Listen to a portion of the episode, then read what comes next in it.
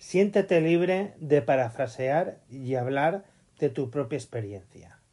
Si no has oído hablar de Anchor, es la forma más sencilla de hacer un podcast. Déjame explicarte. En simples pasos creas tu podcast, puedes hasta grabarlo desde la aplicación de Anchor. Lo cuelga de forma automática en los principales servidores, como puede ser Spotify.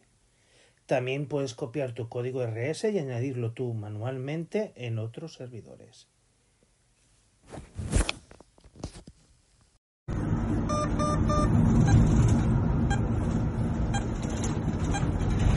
Hola, buenas noches. Bienvenidos a vuestro rincón técnicos y técnicas de emergencias sanitarias. En el vídeo de hoy vamos a hablar sobre la evaluación inicial del paciente con intoxicación etílica.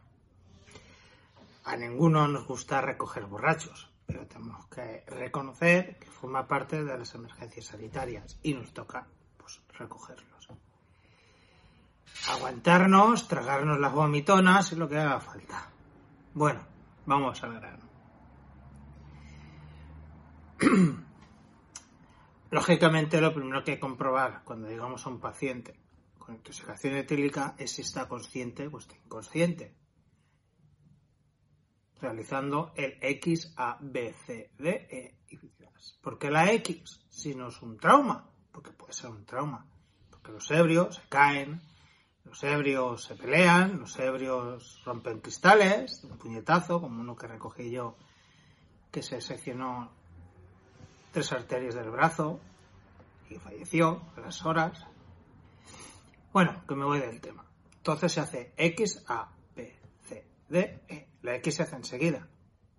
Porque para considerarse ensanguinante, la hemorragia ya tiene que ser bastante visible. Si no la hay, seguimos con el ABCD. Abriremos vía aérea, si está inconsciente, colocaremos una cánula orofaringia y sí, sí se pone la cánula de y los borrachos. Si está realmente inconsciente, hay que asegurarte de que no está en estupor debido a la borrachera, que realmente esté inconsciente, que no responda a ningún estímulo y no tenga reflejo nauseoso. Si tú te pones el y ves que te hace una arcada, no sigas, porque te va, te va a echar la última papilla. ¿Para qué vendría la, la sonda nasofaringia? Nasofaringia, sí. Que aquí en Valencia no la tenemos, no sé si en otras partes de España las tenéis. En América se estila mucho y es algo que puede utilizar esto un socorrista. Es como un guede que se mete por la nariz y llega hasta la faringe. No es ni siquiera supraglótico, es como la carne de Guede. Solo abre vía aérea, ni, ni permeabiliza ni aísla vía aérea. Luego colocaríamos, si no es un traumático, el paciente en posición lateral de seguridad y continuaríamos con la valoración. ¿Y cuál es la primera prueba diagnóstica que hay que hacer a una intoxicación etílica? Muy sencillo. glucemia capilar. Y sí, los test hacemos glucemia capilar entre nuestras maniobras. Dejados de tonterías, que nadie os coma la cabeza. Se hace una glucemia. ¿Por qué se hace una glucemia? Por algo muy sencillo. Un adulto no diabético elimina unos 15 mililitros de alcohol en una hora. A partir de ese umbral empieza a subir el alcohol y entra en intoxicación etílica. ¿Y por qué hay que hacer una glucemia? ¿Por qué? ¿Por dónde se elimina el alcohol? Por el estómago, por la vía inhalatoria, por eso la prueba de alcohol que nos realiza la Guardia Civil y por el hígado. ¿Y qué pasa con el hígado? Que cuando empieza a recibir alcohol deja de secretar glucosa. Y se puede producir una hipoglucemia, sobre todo si el paciente es diabético. Si es diabético, casi seguro que la va a tener. Y pasaríamos a tener una cosa más seria que una simple intoxicación etílica. Luego, frecuencia respiratoria, frecuencia cardíaca y saturación de oxígeno con el pulsosímetro. Y si disponemos de un monitor, no está de más, si nuestro día se lleva un monitor, sacar una tira para entregar al centro sanitario donde vayamos a acudir. Porque también puede producir otro tipo de alteraciones. Todos sabemos que el alcohol es un depresivo sistema nervioso central. Puede producir una apnea, puede llegar a producir incluso un paro cardíaco, entre otras cosas.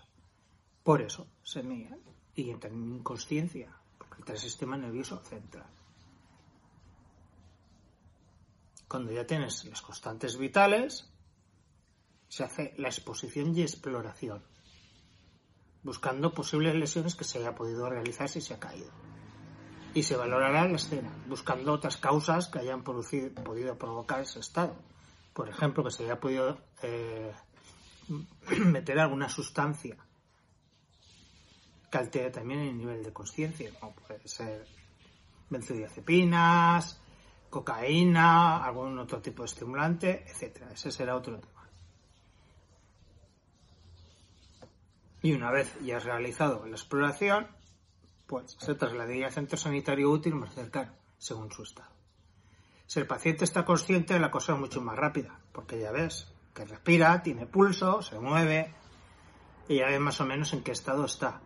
Igualmente se realizaría la glucemia capilar, capilar y el resto de maniobras diagnósticas que realizamos los test. Tensión arterial, frecuencia cardíaca, frecuencia respiratoria, saturación de oxígeno. Y se trasladaría al centro hospitalario útil más cercano. Y bueno, en la valoración inicial de la intoxicación etílica esto es todo. No hay más.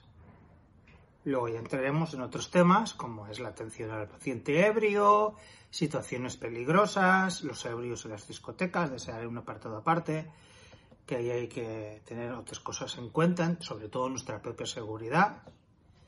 Y bueno, técnicos y técnicas, esto es todo en el vídeo de hoy. Espero que os haya gustado y nos vemos en el próximo vídeo, que lo haré sobre la evaluación inicial en el paciente con hipoglucemia. Hasta aquí, en vuestro canal, el Rincón del Técnico en Emergencias Sanitarias. Y como siempre digo, nos vemos cuando suenan las sirenas.